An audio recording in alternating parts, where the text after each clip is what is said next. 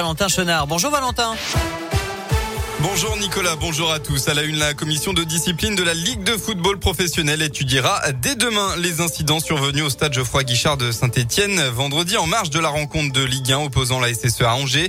Pour rappel, des supporters des deux virages avaient envoyé des fusées et des fumigènes sur la pelouse, détériorant les filets de but, ce qui a causé le report d'une heure environ le coup d'envoi de la rencontre de la 11e journée de Ligue 1. Le club risque de lourdes sanctions disciplinaires. Un accident en Haute-Loire hier midi sur la départementale 43. Ça s'est passé à hauteur de Grazac. Perte de contrôle d'un 4x4. Le véhicule a réalisé plusieurs tonneaux. Le conducteur âgé de 19 ans a été éjecté gravement blessé. Il a été transporté au centre hospitalier Émile du Puy-en-Velay en urgence absolue.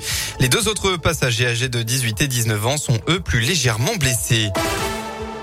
Et si l'église participait aux Jeux Olympiques? Oui, c'est le pari un peu fou de Monseigneur Emmanuel Gobillard, évêque auxiliaire de Lyon. Il espère emmener le Vatican aux JO de Paris 2024. L'association sportive officielle du Saint-Siège existe depuis 2018, mais à peine créée, l'Atletica Vaticana a dû se mettre en sommeil en pleine épidémie de Covid. La première rencontre sportive a donc eu lieu le mois dernier à Rome. Religieux, migrants, détenus et sportifs en situation de handicap ont participé à une course de 4 x 400 mètres. Le aux côtés de médaillé olympique italien fraîchement revenu de Tokyo.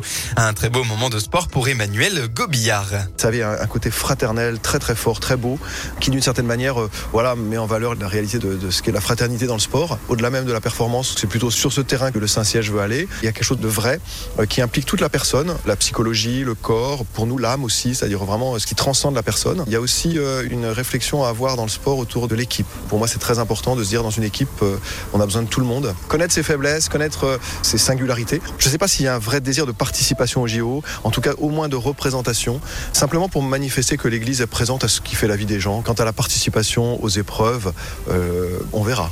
Affaire à suivre donc. Il reste encore des détails importants à régler pour pouvoir former une équipe au JO. Les athlètes doivent avoir un passeport de l'État Vatican et le document n'est délivré qu'aux personnes qui y travaillent. L'intention en tout cas est bien là.